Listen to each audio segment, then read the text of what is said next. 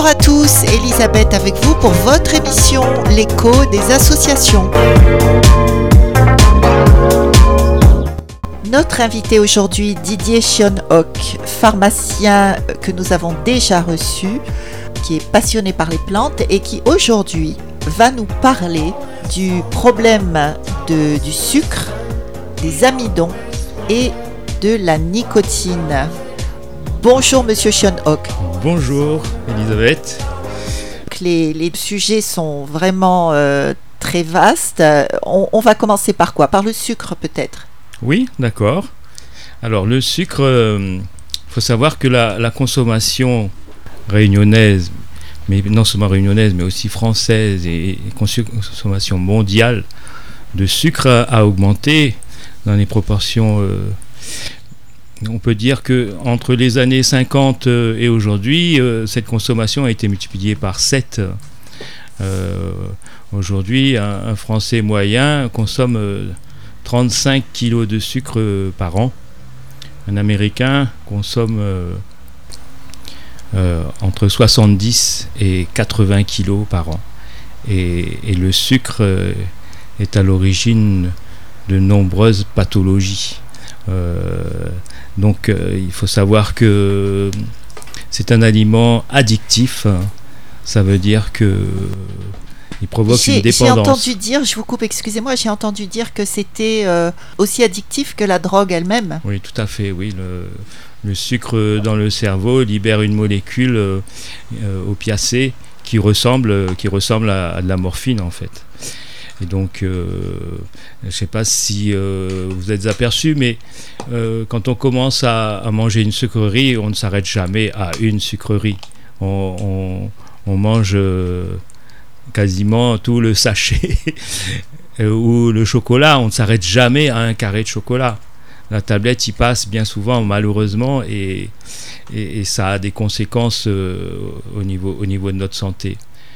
Donc, concernant le sucre, euh, ce qui est très peu connu, c'est que le, sucre a, des répercussions sur euh, l'acide urique en fait. L'acide urique qui est responsable euh, de la crise de goutte que tout le monde connaît ou dont tout le monde a entendu parler, mais le, sucre peut être à l'origine de cette crise de goutte. Et, on n'en parle jamais. On parle plutôt on, dit plutôt que ça viendrait de, la viande, un excès de, protéines animales. Voilà, euh, voilà. Donc, mais on ne euh, parle pas du sucre. Dans, la, croyance euh, populaire, et même au niveau du corps médical, quand on fait une crise de goutte, on demande d'arrêter la charcuterie, les crustacés, le, le gras et le bras de chouchou. entre autres. Ah oui, c'est pas à cause de l'acide oxalique? Euh, Oui, à cause de l'acide oxalique, mais acide oxalique, acide urique, c'est pas la même chose, c'est pas, ça a aucune communauté. Euh, c'est plutôt sur les reins que c'est embêtant ça, l'acide oxalique, je crois. L'acide oxalique est, est, embêtante pour les insuffisants rénaux. Effectivement, euh, manger du carambole alors qu'on est insuffisant rénal, ça peut avoir des conséquences. Ah, le carambole également? Ah bah oui, carambole, haricots verts les haricots verts sont riches en, acide oxalique. Et donc, euh, si on ne les rince pas après, les avoir fait bouillir, ou alors si on les cuit directement et qu'on les mange euh, al dente, en guillemets, ou croquantes, euh, les haricots verts, ça peut augmenter notre taux sanguin d'acide oxalique.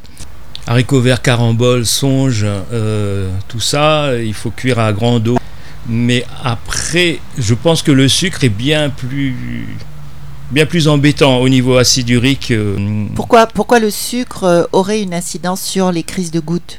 Alors, le sucre est, composé, notre, notre, sucre, notre saccharose, il est composé de l'association de deux sucres simples. Ça veut dire que il est formé à la fois par du glucose et du fructose. Donc il y a du sucre de fruits dans le saccharose. Et c'est le fructose euh, qui, va provoquer euh, le déclenchement de la crise de goutte et une augmentation de l'hyperuricémie, d'augmentation de l'acide urique dans le, dans le sang. Euh, Donc, lors de cette consommation exagérée de sucre, on, a plusieurs euh, conséquences au niveau, au de maladies métaboliques, euh, mais le fructose, lorsqu'il arrive au niveau du foie, le foie cherche à le traiter en urgence. Et lorsqu'il arrive en même temps que d'autres nutriments au cours du repas, tels que les sucres, les protéines, les lipides. En priorité, le foie, il va traiter le fructose. Mais il va le traiter de façon rapide et précipitée. il va le stocker sous forme de graisse. Et donc cette graisse, elle est, néfaste, en fait. Euh, donc, au niveau euh, de, de l'acide urique, au niveau de la goutte, il faut savoir que tout le monde connaît euh, la précipitation de microcristaux au niveau du gros orteil qui s'enflamment très vite et qui provoquent des douleurs insupportables. Euh, mais cette précipitation de microcristaux n'a pas euh, lieu uniquement au niveau du gros orteil. Elle peut avoir lieu dans beaucoup de localisations au niveau de l'organisme. Est-ce que ça peut être les reins également? Parce que ça ressemble à cette douleur, non? Eh bien oui, bien sûr, il peut y avoir une précipitation euh, sous forme d'oursin au niveau, au niveau urinaire, donc euh, soit dans la vessie, soit carrément au niveau du, rein, parce qu'il y a une concentration, euh, une concentration des liquides au niveau des reins, parce que les reins vont réabsorber du liquide pour économiser de l'eau, et quand le rein réabsorbe du liquide, il y a une concentration de ces, de ces éléments minéraux et, si il s'agit d'acide urique ou de calcium, il y a précipitation sous forme d'urate de sodium, urate de calcium au niveau des reins. Donc, cette précipitation, elle n'a pas lieu uniquement au niveau des, euh, du gros orteil et, et, du rein, mais aussi au niveau de la, de, des articulations, dans, soit dans le ah siège de l'articulation, on n'y pense pas, soit dans le siège de l'articulation, mais au niveau périarticulaire, ça veut dire autour de l'articulation, au niveau des ligaments, des tendons. Et donc ça explique beaucoup d'inflammation et beaucoup de douleurs responsables. Euh, donc, donc le, le, le, sucre serait à, à mettre en priorité pour ce genre de problème finalement ah, il faut y penser. Il faut y penser, voilà. il faut y penser parce qu'on pense, on pense diabète, on pense maladie cardiovasculaire, mais il y a d'autres d'autres pathologies, oui, auxquelles il faut penser, notamment euh, bon, acide urique, euh, inflammation, arthrose, parce que je continue au niveau de cette micro-précipitation, précipitation de microcristaux. Il faut savoir que les articulations, elles sont elles sont lubrifiées, il y a des cartilages, tout ça, ça glisse comme une mécanique bien, bien huilée. Mais s'il y a des précipitations de microcristaux, eh bien c'est comme si on marchait sur du... On demandait à nos articulations de fonctionner sur du papier de verre en fait. Et donc il y a une usure beaucoup plus rapide. Ça explique pourquoi est-ce que il y a des gens qui se croient en bonne santé et poum, inflammation au niveau... Euh, donc, donc en fait, euh, pour, pour les gens qui souffrent comme ça, euh, moi je vais parler des articulations par mm. exemple, euh, il faut qu'ils pensent à arrêter le sucre. Ou à, ou à freiner. En plus, en plus de tout, tout, tout le reste de, ce qu'on, de ce qui est comment dire, prescrit généralement dans ces cas-là, il faut penser ah également au sucre. au, sucre. Et alors, freiner, c'est quoi? Ça fait quoi comme quantité de sucre, on va dire, par jour? En fait, j'ai parlé de fructose. Euh, donc le, sucre, c'est aussi du fructose. On pense qu'en prenant un grand verre de jus d'orange euh, tous les matins, on, se redonne de la vitamine C, mais on ne pense pas au fructose qu'il y a dans son grand verre de jus d'orange. Un verre de jus d'orange, c'est 4-5 oranges pressées. Donc c'est énormément de fruits. On ne va pas manger 4-5 oranges le, matin au petit déjeuner. En revanche, on boit son verre de, jus d'orange. Euh, donc on pense au, au jus, on pense au miel qui est quasiment fait que de fructose et un petit peu de glucose. Et, et donc, euh, pour, euh, en prévention des, des, des maladies inflammatoires du, du système euh, locomoteur, on pense euh, au fructose. D'accord, mais alors euh, moi ce que je, je retiens là, c'est que en fait, le pire, ce que je croyais moi jusqu'à présent être le, le moins pire, ce serait le fructose et, Eh oui. pas le glucose. Et oui, le C'est ça qui est dingue, vient, c'est qu'on pense l'inverse. il, il vient saturer le foie très rapidement et il déclenche euh, une augmentation de l'acide urique euh, dans le sang. Et, et le glu- euh, ce que le glucose ne ferait pas si c'était le glucose seul? Ce Le serait moins glucose- rapide Le peut-être. glucose, il- lui, il provoque l'augmentation de la glycémie et donc euh, sécrétion d'insuline très très vite. D'accord. Donc en fait, qu'est-ce que vous pourriez nous conseiller, conseiller à nos auditeurs s'ils veulent, euh, s'ils ne peuvent pas se passer de sucre par exemple, ils pourraient remplacer par quoi? Je, Déjà, déjà euh, limiter au maximum sa consommation de sucre, ça c'est déjà pas mal. déjà, Par exemple dans le café ou le thé. Ah oui. euh, bah, les Réunionnais, de- ils sont, ils sont de adeptes de, café parce que ils mettent, mon frère mettait 4 cuillères à café dans, dans sa tasse de café. Euh, mais à la pharmacie, moi j'ai des clients qui, qui disent euh, mettre 5 cuillères à café dans, dans une tasse. Les, les Réunionnais sont vraiment très friands de, de sucre. Et, et franchement, D'ailleurs, il y a Euh, eu un scandale là-dessus. Parce que tout est, est resucré. Moi qui ai vécu en, en Afrique du Sud, je peux vous dire que j'ai vu la différence quand je suis revenue à La Réunion. C'est une réalité. Tous les, les yaourts, les boissons sucrées, tout est resucré. oui, Parce qu'évidemment, les, les, les gros groupes agroalimentaire. agroalimentaires et autres se sont précipités dans l'ouverture en mettant du, toujours plus de sucre, toujours plus de sucre. Oui. Et, et- et le, il faut savoir que la capacité du pancréas à sécréter de l'insuline, elle est donnée au départ. Elle est, on est avec un capital pancréas, sécrétion d'insuline. Si on consomme du sucre de façon exagérée, c'est comme si on entamait euh, chaque jour un peu plus son pancréas. Et au bout d'un moment, cette capacité, elle est réduite à néant. Et, et- et donc, euh, plus d'insuline, diabète. euh, C'est le fameux diabète de type 2 qui apparaît souvent chez les personnes d'âge mûr. Tout à fait, tout à fait. Mais bon, il peut apparaître avant, hein, parce que si on consomme beaucoup de sucre, les personnes, elles, elles accumulent des graisses et, et donc euh, elles épuisent leur pancréas en fait. Et alors, ce qu'il y a de bizarre, c'est que le, le diabète de type 2, les gens sont plutôt minces. Ça existe des diabètes de type 2 avec des gens qui sont minces, euh, avec euh, des graisses, la graisse sombre, la graisse noire qui est cachée au niveau viscéral. C'est une graisse qui est dure, euh, mais euh, la plupart des diabétiques sont obèses. hein. Même les diabètes de type 2. Ah oui, oui, oui, bien sûr, oui. oui.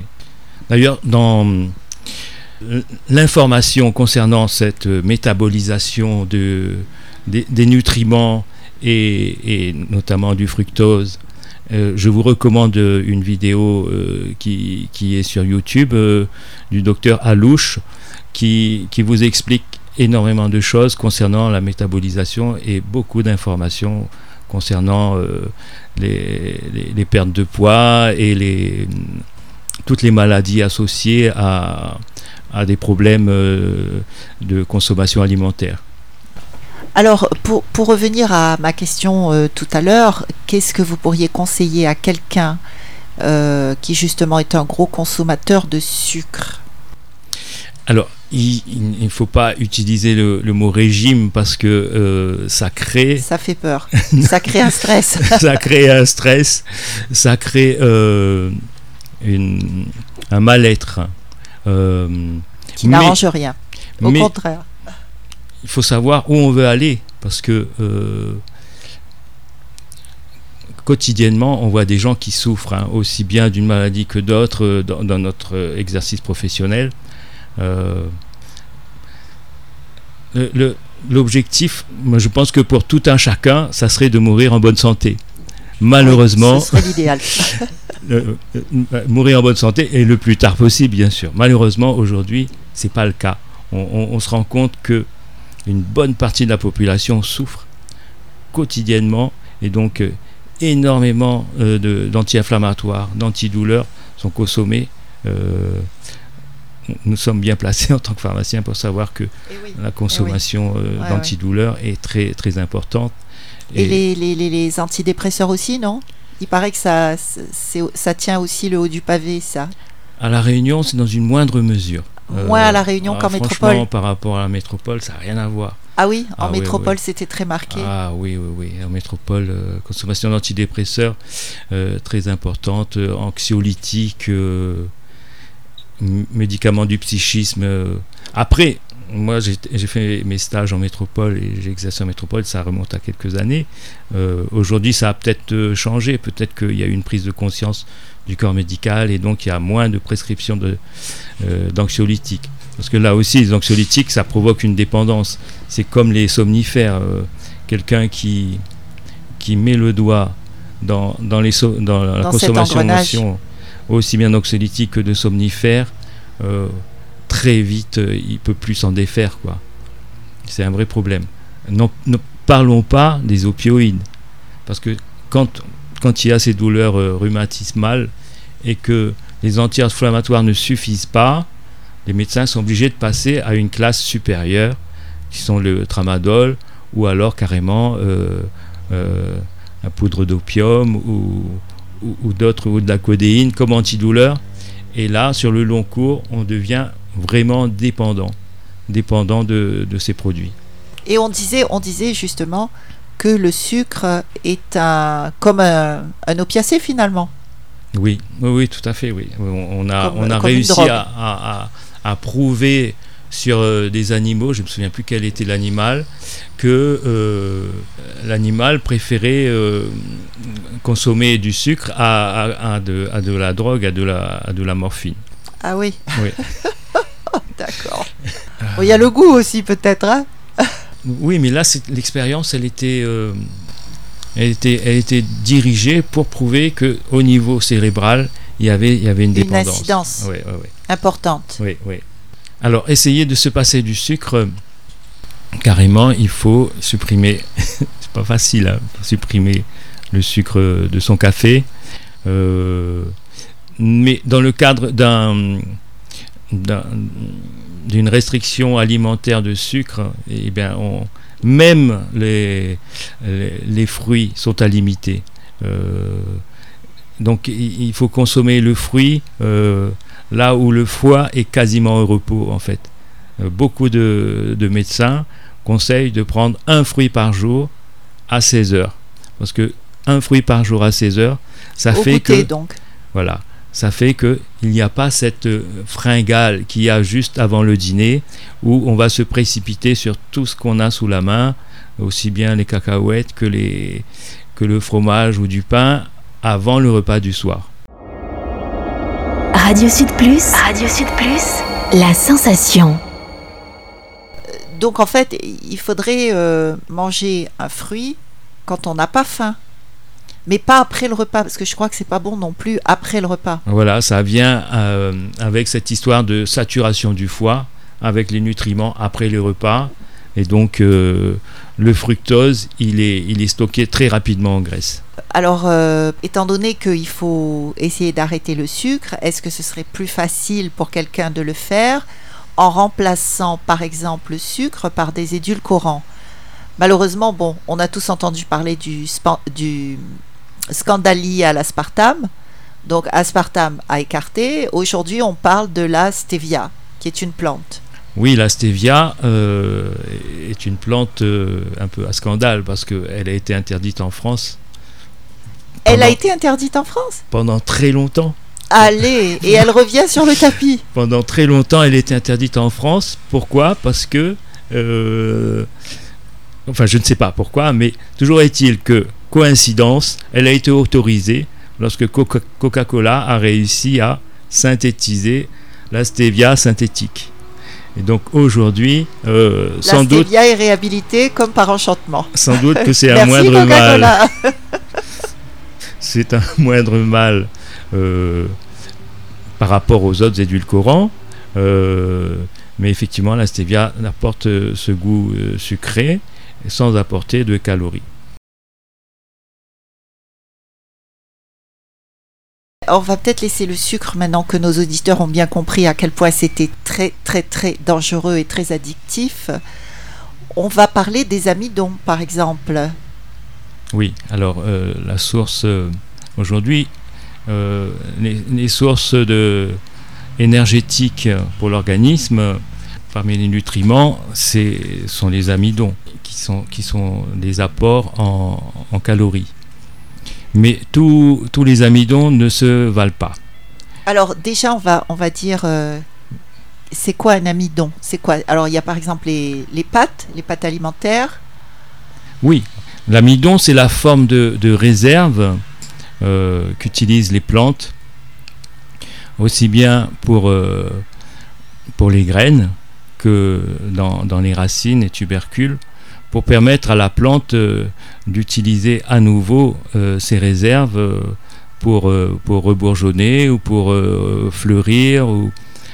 Et, ça, on ne trouve pas dans toutes les plantes, c'est surtout dans les, les, pommes de terre, les patates douces. Voilà. On trouve dans les céréales, on trouve les céréales. Dans, dans, les pommes de terre, le manioc, le fruit à pain. Manioc, oui. Voilà. Mais ce que je voulais dire, c'est que euh, tous les amidons dans la nature ne s'équivalent pas. Il faut savoir que l'amidon de blé euh, ou l'amidon de riz, lorsqu'il est digéré, il va, il va libérer très rapidement son glucose. C'est un peu comme si, euh, de façon imagée, c'est un peu comme si on prenait un une inflorescence, enfin les, fruits du dattier.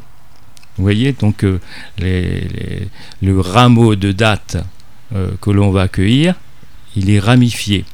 Et donc il y a des dates mûres sur chacun des brins et qu'on secoue. Au niveau de la digestion, c'est comme si, pour euh, concernant l'amidon de blé, de, de riz, d'orge, d'avoine, tout ça, c'est comme si on secouait la, branche de date et que les dates libéraient tout en même temps, chaque date étant une molécule de glucose.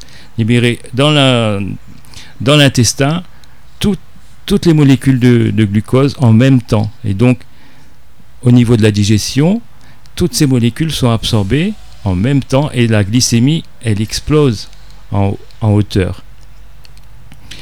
il y a dans la nature d'autres formes d'amidon qui vont libérer euh, plus progressivement l'amidon.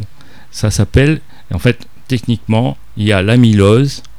Celui-là, c'est une, c'est un long collier de glucose qui sera digéré par des enzymes digestives par une extrémité seulement et l'enzyme va s'attaquer à, ces molécules de glucose une à une. Et donc au niveau de la digestion, il va y avoir libération du glucose très progressivement dans, le bol alimentaire. Contrairement aux, amidons euh, dont je parlais tout à l'heure, euh, amidons de blé, de riz, euh, de toutes les céréales, où là, il y a libération presque instantanément de nombreuses molécules de glucose au niveau de l'intestin grêle. Et alors, quels sont ces, ces amidons qui contiennent de l'amylose, c'est ça?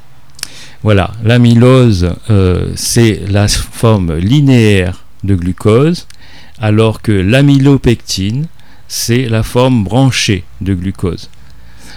Alors, justement, en tant que réunionnais, nous sommes aux premières loges concernant ces, molécules. Il faut savoir que le manioc, le cambar, le fruit à pain, le songe contiennent une forte proportion d'amylose. Et donc, cette digestion, elle est très lente. Et même, on a pu dire que l'organisme euh, humain n'était pas euh, doté d'enzymes nécessaires à la dégradation de cette amylose. Donc vous allez me dire, donc il va ressortir tel qu'il est rentré, il va avoir aucun bénéfice. Mais non, c'est pas vrai parce que nous hébergeons non pas dans notre intestin grêle, mais dans notre côlon. Ça veut dire beaucoup plus tard au niveau de la digestion. C'est traité. De la flore intestinale qui, a, qui, elle, a le pouvoir de libérer, de couper, non pas des glucoses, mais elle va couper ces molécules sous forme de plusieurs molécules regroupées ensemble, et elles vont digérer, elles vont libérer des acides gras à chaîne courte. Donc c'est pas du tout du glucose. Donc ces aliments, ils ne vont pas être responsables de l'augmentation de la glycémie. Ils vont libérer des acides gras à chaîne courte. Ça veut dire le même acide gras qu'il y a dans l'avocat. Donc ça va nous apporter de l'énergie sans faire monter la glycémie. Alors, et sur le, comment on appelle ça, le, le, podium des aliments les plus riches en, en amylose, on trouve la banane verte, qui est l'aliment le plus riche en fibres solubles. La fibre soluble étant, banane verte. étant l'amylose, tout à fait, oui. Pourquoi pas la banane mûre? Parce que dans la banane mûre, tous les amidons ont été transformés en fructose. Et la banane euh, est très riche en sucre. D'accord. Donc il y aurait que ces deux fruits et légumes euh, qui auraient euh, cette, ces acides gras à chaîne courte, avocat et, et banane? En fait, la banane ne contient pas d'acide gras à chaîne courte. Hein. Ce sont les, les, les, bactéries de la flore intestinale colique au niveau du côlon qui ont le pouvoir de transformer les chaînes d'amidon en acide gras à chaîne courte. D'accord, d'accord. En fait, c'est par rapport à l'amidon qu'elle contient. Voilà, c'est un amidon qui contient que de l'amylose, ou quasiment que de l'amylose, très peu digéré par nos enzymes, mais en revanche coupé par les enzymes bactériennes du côlon.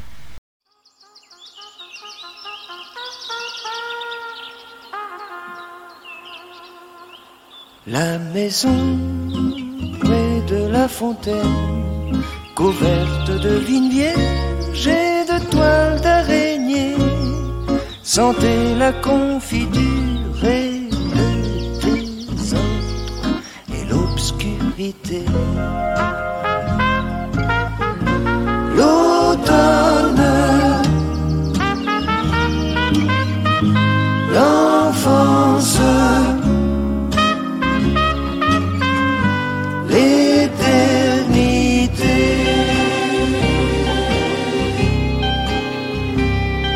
Autour, il y avait le silence les guêpes et les nids des oiseaux.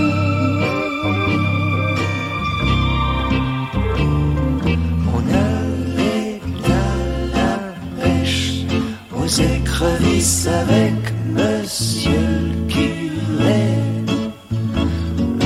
se baignait tout nu, tout noir avec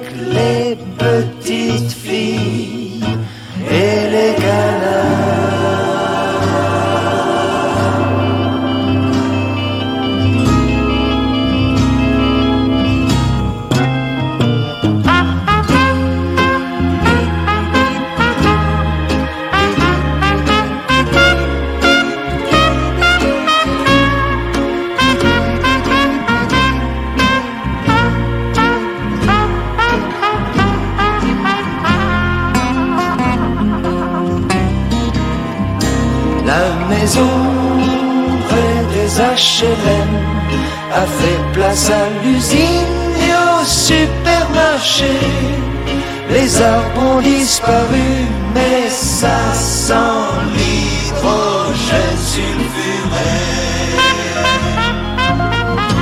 L'essence,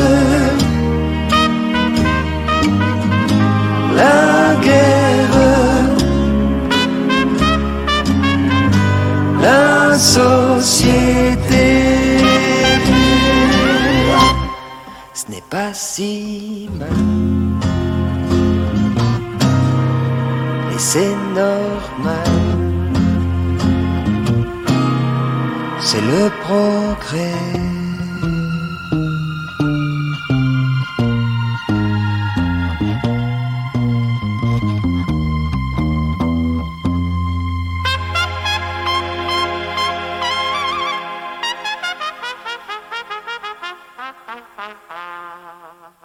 Alors, par rapport euh, aux céréales, par exemple, euh, vous disiez tout à l'heure que cela, bon, c'est un amidon qui est euh, justement qui, bon, qui causerait les problèmes dont on est en train de parler.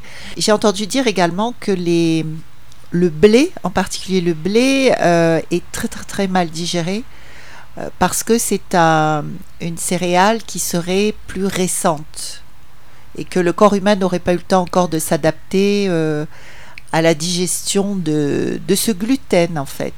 Là, on revient sur, un- on, on va vers un autre sujet Oui. qui fait fureur aujourd'hui, le Oui. gluten.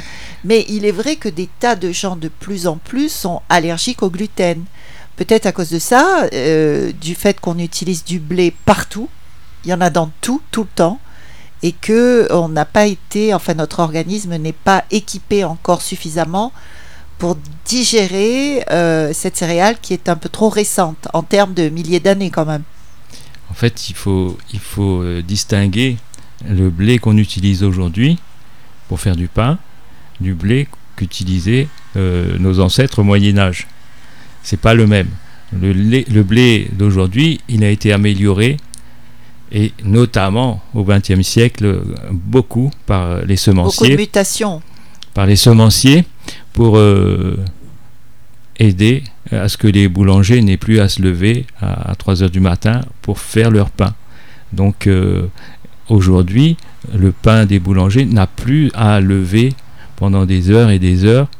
On rajoute du gluten dans les farines pour permettre à ce que euh, la levée du pain se fasse plus rapidement. Et ensuite, euh, les, semences, elles ont été améliorées aussi pour donner une pâte beaucoup plus élastique rapidement et pour pouvoir faire le pain. D'accord. Ce qui n'est pas le cas du riz, parce que le riz, euh, je crois qu'on ne peut pas faire muter euh, le Voilà. du riz. Le riz ne contient pas de gluten, euh, mais on ne peut pas faire du pain avec du riz sans améliorant. Avec de la farine de riz, les bulles, elles vont partir, elles, elles vont- ne vont pas être emprisonnées par la trame protéique euh, qui existe euh, dans la farine de blé, par exemple. Mais alors, euh, si, si on parle donc par rapport à ce problème du gluten, euh, finalement, quel est le pain qui serait le plus digeste pour quelqu'un qui a un peu de mal à digérer le gluten? Je crois que c'est le sarrasin. Oui, euh, le sarrasin ne contient pas de gluten. Euh, c'est pas c'est pas une céréale de la famille des graminées. Euh, sarrasin, bon, techniquement, c'est la famille des polygonacées. Oh, vous m'en direz tant. Donc, euh, euh, Oui, donc, euh, étant donné que ça n'a pas de gluten, a priori, c'est le plus digeste. Mais je crois qu'on ne peut pas faire de... Enfin, il est très rare d'arriver à trouver un pain vraiment qui ne soit fait que de sarrasin, parce que je crois qu'il faut un laboratoire spécial, parce que le gluten se répandrait, c'est ça. Donc, ils sont obligés de faire leur euh, pain à part complètement pour qu'il n'y ait pas de gluten, pour que la, la farine de blé euh, ne touche pas du tout, du tout, du tout euh, la farine de sarrasin. ah oui, oui, oui, si on veut faire un, pain sans gluten, effectivement, pour les, les gens allergiques au gluten, il faut même pas une trace de gluten dans le, dans le pain sans gluten. Euh, on est obligé de rajouter des améliorants à la farine de sarrasin, farine de, de riz, tout ça en combinaison. On, on rajoute de la farine de, de goire, euh, La farine de de goire. Donc c'est un, un épaississant qui sert à, à- Ah oui, la gomme, la gomme, gomme goi- goire. Donc vous dites goire. Je Oui. croyais que c'était gare, gomme gare. Et, et qui sert à faire un réseau qui emprisonne les bulles euh, qui permettent de faire monter la pâte en fait. Donc, euh, pour en revenir à- au problème des amidons, on parlait de la banane, de la banane verte euh, tout à l'heure. Oui, donc euh, en créole on dit euh, c'est des, des aliments qui, qui sont plus qui sont plus fortifiants, si on peut dire, parce que effectivement, euh, quand moi j'étais petit, je me souviens que les, ouvriers, les ouvriers agricoles, ils allaient ils allaient couper les cannes et que dans leur gamelle il y avait il y avait des bananes cuites au sel et, et- et à la graisse. Donc euh, ils pouvaient travailler Et c'était longtemps. des bananes vertes? Et c'était ah oui non c'est des Des bananes, bananes vertes. vertes cuites au sel et à la graisse. et à la graisse oui au sein doux Et ça leur donnait de l'énergie pour la et journée. ça leur donnait de l'énergie pendant très longtemps aujourd'hui, vous pouvez faire euh, l'expérience. Au, au petit déjeuner, vous prenez de la banane verte, vous l'appelez. Bon, c'est très salissant. Euh, mais euh, vous l'appelez, vous faites cuire vous mangez avec du sel au petit déjeuner, eh bien, euh, vous allez vous apercevoir que à midi, vous allez manger, mais vous n'allez pas avoir faim, et à, et, à 16 heures, vous n'allez pas besoin, vous pas avoir besoin de, de prendre le goûter, parce que ça vous, ça vous, ça vous tient au corps. Le, le temps que le, le, le bol alimentaire progresse et arrive jusqu'au côlon, ça prend beaucoup, beaucoup de temps et, et ça va vous couper l'appétit en fait. C'est très intéressant ça. Est-ce qu'on peut les, les préparer à l'avance et faire des genres de chips euh, avec de la banane euh, verte et comme ça avoir ça sous la main et au lieu de manger des cacahuètes? Alors les, les- les chips, euh, Bon, Il y a l'huile de friture, mais enfin on n'est pas obligé de faire vraiment frire quoi. On a- peut juste passer ça à la poêle rapidement. oh, il y a l'huile de- notamment de tournesol que, qui n'est pas très bonne pour la santé, qui est inflammatoire. Euh, personnellement, moi je, les- je prends mes bananes vertes, je les fais cuire avec la peau. Et quand elles sont Avec la peau? Et quand elles sont cuites, la peau elle se dé- détache presque toute seule. Et comme je vais pas faire cuire banane après banane, je fais une grosse marmite et je congèle. Et je congèle des bananes euh, sans la peau. Et je peux rajouter du sel ou et ça me permet d'avoir mon repas de midi. Je prends mon, mes quelques bananes congelées et je les mange euh, à midi. euh, je passe au micro-ondes et ça me permet de pas manger. au de- micro-ondes On va pas partir sur ce sujet. c'est pour dégeler. donc euh, je faisais aussi euh, avec le, le manioc. euh, et donc il faut, il faut alterner. Il faut pas manger. En ce qui concerne le manioc, il faut pas manger du manioc euh, tous les jours pour remplacer le gluten, parce que euh, le manioc est un anti-iode. Il va absorber l'iode comme le chou, comme le chou. Donc on peut pas manger du manioc tous les jours. Radio Sud Plus. Radio Sud Plus. La sensation.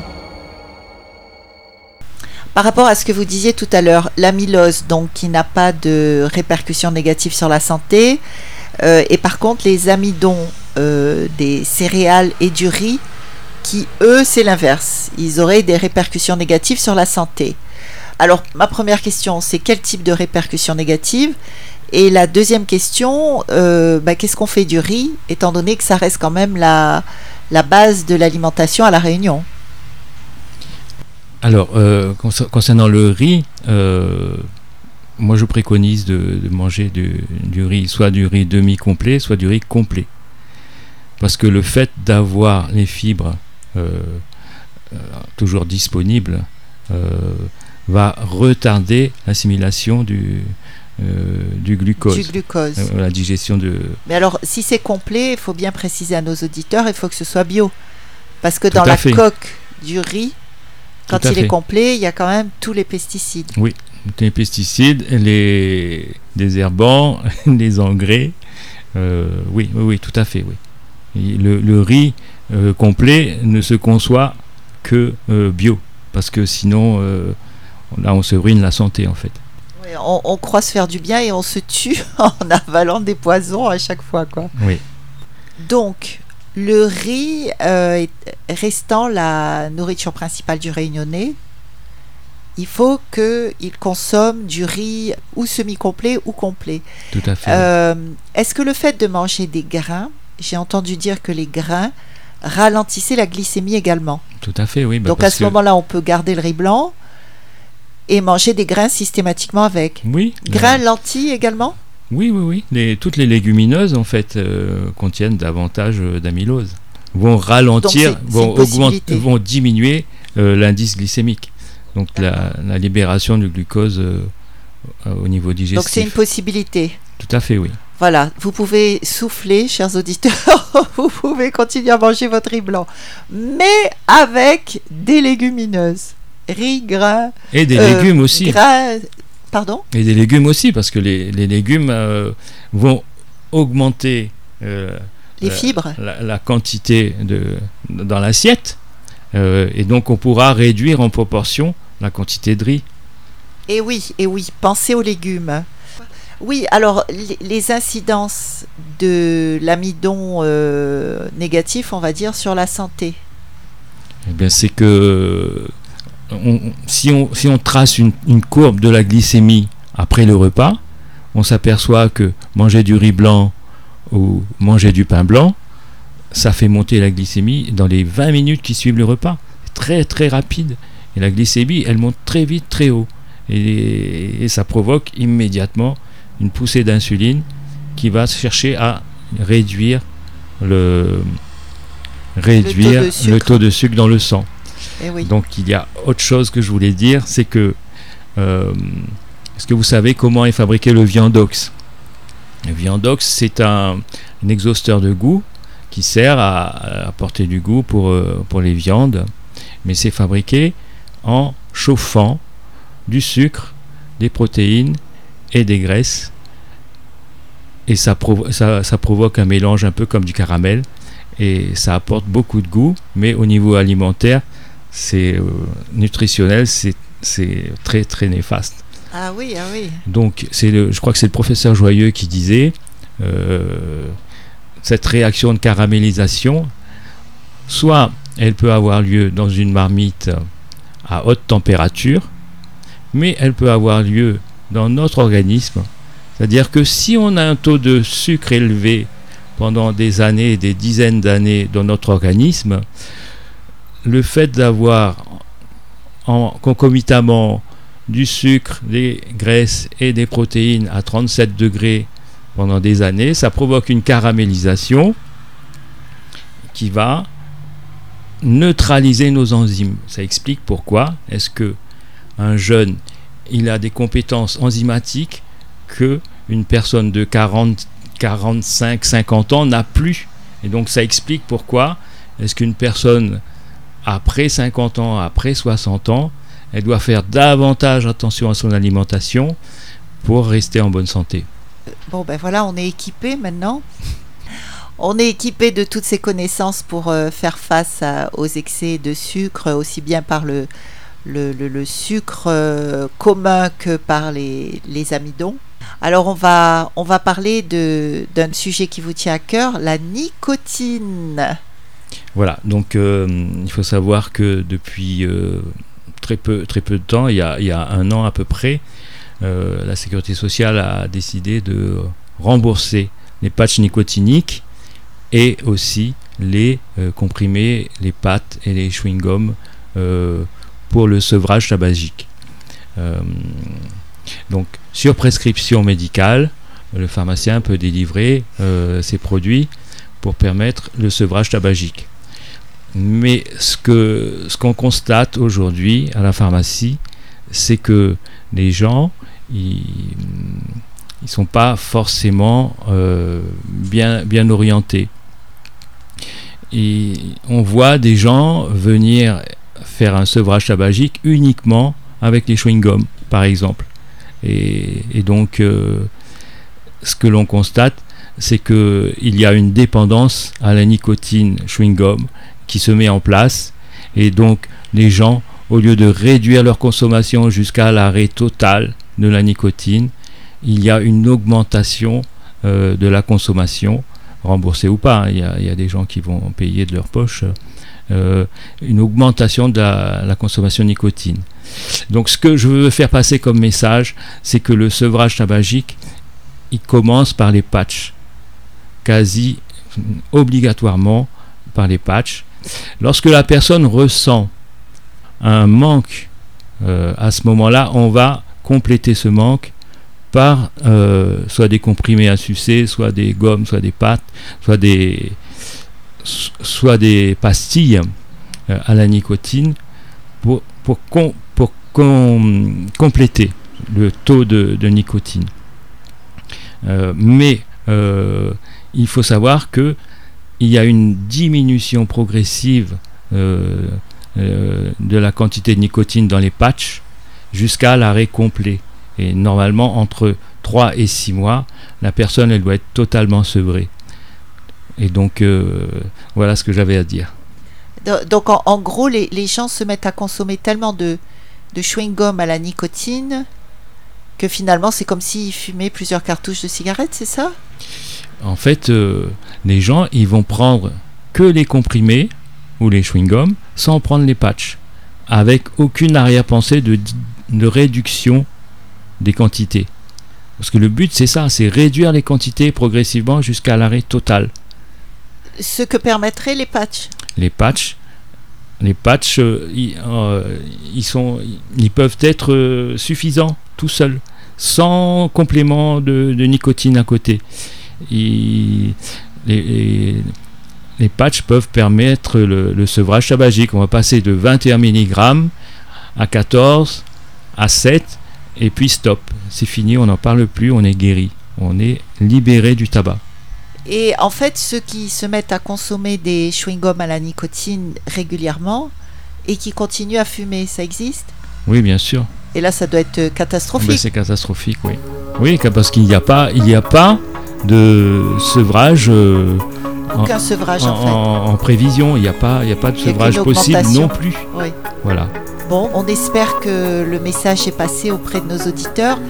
Monsieur Sean Hawk, merci beaucoup, beaucoup pour euh, toutes ces précieuses informations. Je vous en prie. Merci à vous.